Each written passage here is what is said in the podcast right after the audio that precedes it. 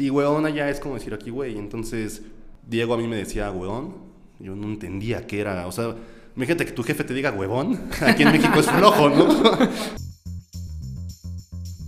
Bienvenidos una vez más a Creana Podcast. El día de hoy estamos celebrando cuatro años de transformar la educación, la vida de miles de personas que hacen su sueño profesional una realidad. Cuatro años creciendo juntos. Y con motivo de nuestro cuatro aniversario en Creana, tenemos un episodio especial de podcast. Tenemos hoy como invitado a nuestro content analyst, creativo, amante del fútbol y parte esencial de nuestro equipo de content marketing, Jorge Nava. Bienvenido, ¿cómo estás? Muchas gracias, Alfredo. Muy bien, todo muy bien. Muchas gracias. Motivado porque ya cumplimos cuatro años. Y pues felicidades también a, a, ustedes dos. Aquí Daniel está al lado de nosotros. Pero yo estoy muy bien. Muchas gracias por invitarme. Genial. Y muchísimas gracias a ti también y a todas las personas que nos han escuchado. Y en general a tanto a Daniel como a todas las personas que son parte del equipo de content marketing y todas las personas que generan eh, todo, el, todo el contenido en Creana todos los cursos, todos los, todo lo que pueden ustedes ver en Facebook, en el blog, en los ebooks. Somos personas que en verdad creemos en nuestro trabajo y desde la materia prima intentamos transformar la educación. Pero bueno, para empezar con esta celebración y con esta charla, Jorge, a mí me gustaría saber un poquito, eh, ¿cómo fue que llegaste a Creana? Yo a Creana lo conocí porque en un trabajo yo era content producer. Entonces a mí ya me desesperaba hacer los diseños. Yo sacaba Photoshop, hacía los covers y demás. Y dije, me quiero meter a After. Entonces empecé a buscar cursos de After y me encontré uno de Creana, precisamente en promoción, en campaña y demás, ¿no? Entonces lo compré, pero antes de comprarlo vi que me llegó un mensaje o tenía derecho a mandar un, un mensaje. Mandé un WhatsApp y le puse a alguien. Yo la verdad no sabía a quién le estaba hablando. Yo veía que era alguien de la TAM. Yo sabía que no estaba en México. Y le puse, ¿qué onda? Oye, nada más quiero saber, el curso me dura toda la vida, me dura un año, me dura un mes, tengo tiempo para acabarlo, ¿qué onda? Y me contestaron, sí, te dura todo el tiempo, esperamos tu compra. ¿Y por qué te comento esto? Porque así, así conocí a Creana y lo curioso es que el WhatsApp me lo contestó Diego Elchese, el fundador de Creana. Entonces yo, yo me contacté con él desde antes de, de, conocer Creana y cuando vi las vacantes, ya, o sea, ya, ya regresando al tiempo que te, que te comento, cuando yo revisaba las vacantes y vi la opción de poder entrar a Creana, no lo pensé ni dos veces y dije, quiero entrar a Creana. Qué genial, qué genial, Jorge. Y algo que comentas que es súper importante, algo que pasa en Creana es que en verdad productos como podcast y anécdotas como lo que te pasan a ti pasan todos los días en Creana. Somos alguien que busca transformar la educación también desde la cercanía con las personas. ¿no? Estamos ahí para las personas y somos parte de su día a día, estamos ahí queriéndolos ayudar a transformar su carrera profesional, ayudarlos a mejorar y a crecer, ¿no? Su, todos sus sueños llegar a donde estén. Desde el hecho de que nuestro CEO te conteste. claro, qué chistoso. El, el, mensaje es y, algo ya. ¿Y sabes cómo me di cuenta que era Diego? Yo, eh, él vino a México y yo le invité a jugar fútbol. Y le dije, oye, tengo un equipo, si quieres vente, es el sábado a las 12. Ah, sí, sí, tú mándame mi mensaje. Oye, ¿me pasas tu, tu, tu número? Cuando me lo pasó, eh, ya lo registré, ¿no? Diego Alchese. Y cuando le, le, iba a mandar mensaje, cuando abrí la conversación. Ah, porque aparte yo nunca borro mis conversaciones de WhatsApp. No sé por qué tengo que hacerlo. Entonces, okay. cuando abrí la conversación, vi los mensajes del 2015, 2016, era en ese entonces. Entonces le dije a Diego, no inventes, ve esto, tú fuiste el que me contestó cuando quise comprar mi curso. No sé, fue como una coincidencia que hice, wow, claro, qué chistoso. Bueno, está increíble, está increíble. Está ¿no? increíble. Y además podemos como también ver el crecimiento de Creana, ¿no? En ese Claro. 2015 en donde eran pocas personas en el staff, ¿no? Eh, ya una gran cantidad de cursos alrededor de, me imagino que 150 cursos, ya alrededor de... eh, pues algunos 200 mil estudiantes, ¿no? Y sin embargo hemos crecido tanto a llegar hacia el día de hoy a más de 700 mil estudiantes, una oferta Claro. que tiene más de 500 cursos y los muchos cursos que estamos haciendo. Y bueno, ya sabemos cómo estás en Creana, sabemos que no nos puedes contar como todo el anecdotario de todo lo que pasa en las vísceras de Creana, pero estaría eh, muy interesante para todos que nos contaras qué rescatas tú de este crecimiento en los últimos años. Es chistoso como hace dos años, cuando compré un curso, me contestó el CEO Claro. de la empresa. Y cuando yo entré, ya había un departamento de personas que se llama Customer Happiness, que son los que se encargan día a día contestar los mensajes, que se encargan de estar al tanto de los alumnos cuando tienen algún problema, alguna duda.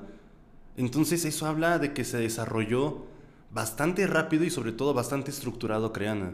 Todavía recuerdo cuando entramos eran, era una oficina, era un cuadrado con cuatro escritorios y es chistoso porque hemos crecido tanto y tan rápido, o sea... El crecimiento es exponencial, el crecimiento es vertiginoso y algo que es muy valioso retomar de tus palabras es que también el crecimiento existe desde adentro. ¿no? Hoy en día, eh, Miguel Reynoso, que es nuestra parte de performance, nuestro lead en performance, Frida, que es nuestra country manager en Ciudad de México, Alexa Guevara, que es nuestra community manager, son personas que crecen día a día y que aportan parte de su talento y su creatividad para ese objetivo que es transformar la vida de millones de personas a lo largo de Latinoamérica y de España a través de la educación. Con todas las dificultades que existen en una startup, con todas las dificultades que existen en el mercado, trabajamos día a día para llevarles a ustedes justo esos contenidos de valor que aporten no solo a nivel profesional, sino también a nivel personal.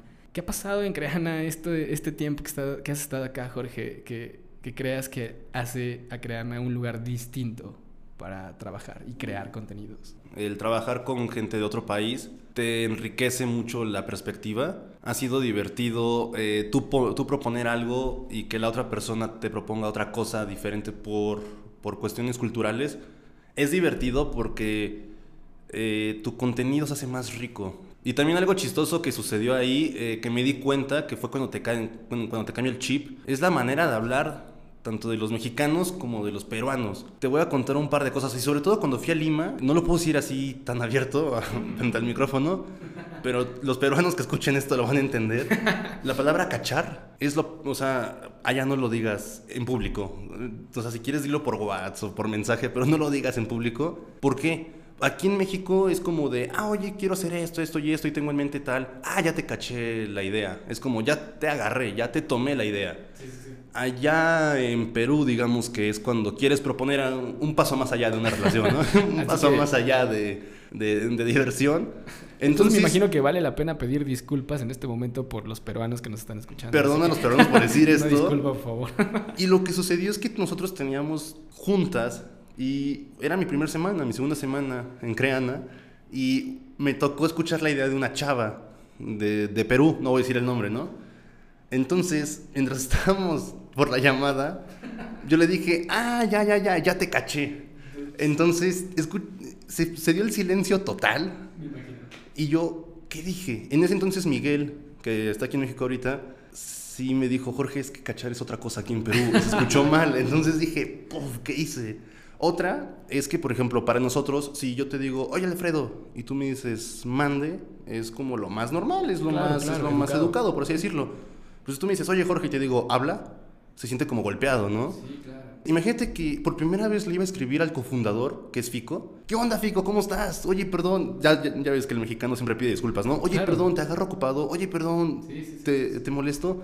¿Qué onda, Fico? ¿Cómo estás? Oye, ¿te puedo molestar? Habla, Jorge. Y yo, ay, pues, ¿qué le digo? ¿Por qué? Lo agarré ocupado, está grabando, ¿qué? ¿no? Y luego me enteré que su, tono de decir el habla era lo más amigable. Entonces fue como, ah, o sea, como que son ese tipo de cosas, ¿no? Entonces, también es padre saber cómo puedes, cómo puedes compartirles tus palabras, pero más allá de las palabras es la cultura. Entonces, cuando a alguien le gusta tu cultura o tú adoptas la cultura de ellos, es bonito. La verdad es muy bonito que se les antojen los tacos al pastor, yo allá con el pisco, yo creía que el tequila era de Reyes. El pisco allá, la verdad, me mató. Es fuerte. Diego a mí me decía huevón. Yo no entendía qué era. O sea, imagínate que tu jefe te diga huevón. Aquí en México es flojo, ¿no? Entonces dices, pero estoy trabajando, ¿no? Y ya, huevón. Pero si yo llego todos los días, Pero, pero me despierto, Diego, lleva tiempo. Y huevón allá es como decir aquí, güey. Entonces, realmente son choques, son, son ideas o cosas que pasaban al inicio que era muy chistoso. Ya ahorita te, te ríes. Pero también al revés, cuando vienen los peruanos, han venido, si no me equivoco, unos 5, 6. Nosotros obviamente nos encanta presumirles lo que es México. Creo yo que somos una cultura, somos una cultura muy divertida, somos una cultura muy rica. Entonces te dan ganas de presumirles todo. Y es chistoso porque nuestra querida amiga Emily, desde que llegó a México, tiene toda la intención de conocer México, de conocer todo a detalle. Y es chistoso porque ella es alguien que a mí me ha enseñado muchísimas palabras peruanas, porque aquí en México las dice. Entonces, por ejemplo, dice malogrado, que al inicio yo pensé que decía algo de un ogro o algo así. Yo decía como, no te entiendo nada. Entonces un día fue a un restaurante y, ella quería pedir agua de Jamaica. para quien no la conozca, es agua, es, es, es una flor y ella como que se quedó con la idea de que era flor de Jamaica. Entonces cuando se la pidió al mesero, el mesero se quedó como, no te estoy entendiendo, ¿qué quieres? ¿Una flor? ¿Quieres agua? ¿Quieres que...? O sea, fue un rollo, se tardó cinco minutos en pedir la orden por su flor de Jamaica, que quería decir agua de Jamaica. Y la otra muy chistosa de Emily es que ella se encontró en Facebook una nota donde dice que un taco al pastor es más saludable que una ensalada. Entonces Emily cree que los tacos del pastor son liked. Entonces, son cosas chistosas, ¿no? Y ella es fanática de los tacos del pastor, de las gringas, tiene su restaurante favorito.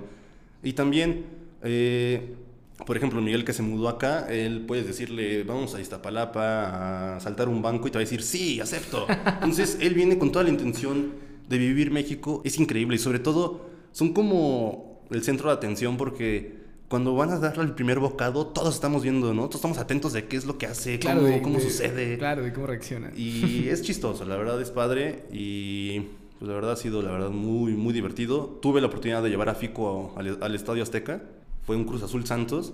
El partido estuvo terrible, hasta me dio pena haberlo llevado ahí, pero el hecho de cómo él tomaba la foto, tiene historia de que ahí Maradona metió el, eh, el gol con la mano entonces, uno ya está acostumbrado a vivir con esto. Yo voy al Azteca a apoyar a Santos, que siempre es visita. Entonces voy al Azteca y digo, ah, el, Azteca. Pero cuando alguien de otro país viene, realmente te das cuenta de lo que son los edificios, de lo que son algunos monumentos, de lo que son lugares, comida para ellos. Y es cuando realmente valoras y dices, qué padre, la verdad. Claro, de acuerdo. Y bueno, para la gente que nos escucha ya manera de glosario, el agua de Jamaica es un agua que se crea a partir de una flor. Esta flor se seca y después eh, se hace una infusión en agua. Y es un agua fresca que de color rojo, que es muy refrescante en realidad y tiene muchas propiedades. Los tacos al pastor es algo muy tradicional acá en Ciudad de México, que es la maravilla de Ciudad de México es, eh, en México todo es, todo, todo es posible en taco. Y el taco al pastor es una tortilla que está hecha a base de maíz, en donde tiene carne, y esta carne es, es carne que se cocina al estilo árabe, en lo que se le llama como... Híjole, ya me metí en muchos problemas explicando esto. Pero bueno, en realidad es carne que se cocina, es carne de cerdo con, que se condimenta con algunas salsas y sobre todo con algo que se llama achiote, que también tiene que ver con una especie como muy nacional, tiene un tono como rojizo y sabe, es, delicioso. sabe delicioso. Y se acompaña con cebolla, se acompaña con piña, por la gente que cree que es increíble, algunos, algunos no, y con salsas, que en México todo pica y todo va en tortilla y todo es un taco. Y de verdad, para la gente que no conoce, vaya, vengan a México, por favor. Y no son light, ¿eh? Y no son nada light. No son, no son nada light, no tiene nada que ver con una ensalada. Y aunque tú le pongas mucha cebolla, no tiene nada que ver con una ensalada. Y ya para cerrar, tengo algo chistoso, e, es el tono de, de voz que nos hemos identificado. Allá en Perú son un poco más variados, allá en Lima. Emily y Diego es un acento más parecido. Eh, Miguel es un acento más neutro. Adrián, que es nuestro diseñador, el lead de diseño, tiene otro acento. Y realmente todavía no termino de identificar. Hablan como un estilo como costeño, pero también hablan como un estilo más golpeado, ¿sabes? Y nosotros somos súper cantados. Bueno, ellos dicen que somos súper cantados. Y es chistoso porque cuando los escuchas a ellos imitarnos, como que lo hacen muy chistoso.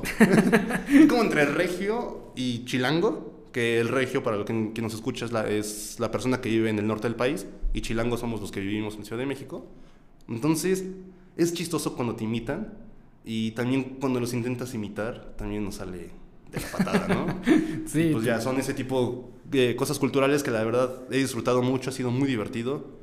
Y pues he aprendido muchísimas palabras. Luego también en las fiestas con mis amigos se me salió una que otra palabra peruana. Yo creo que no sé si es el efecto o porque ya lo traiga pegado. Es la convivencia, seguro. Es la convivencia. Y, pero es muy divertido, la verdad, aprender esto. Totalmente de acuerdo. Súper, súper entretenido lo que nos cuentas, Jorge. Y pues al final todos hablamos español, pero con sus eh, respectivas modalidades del español, ¿no?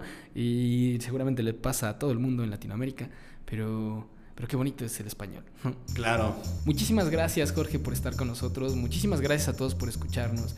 Sigan celebrando con nosotros estos cuatro años, sigan creciendo junto a nosotros, porque nosotros crecemos por ustedes y crecemos gracias a ustedes. Y tenemos muchas sorpresas de aniversario, pueden entrar a nuestras páginas, a nuestra página creana.com, a nuestras redes sociales, seguirnos en Facebook, en Twitter, en Instagram y por favor eh, escucharnos en Spotify y en iTunes. Esperamos pronto verlos en un episodio más de Creana.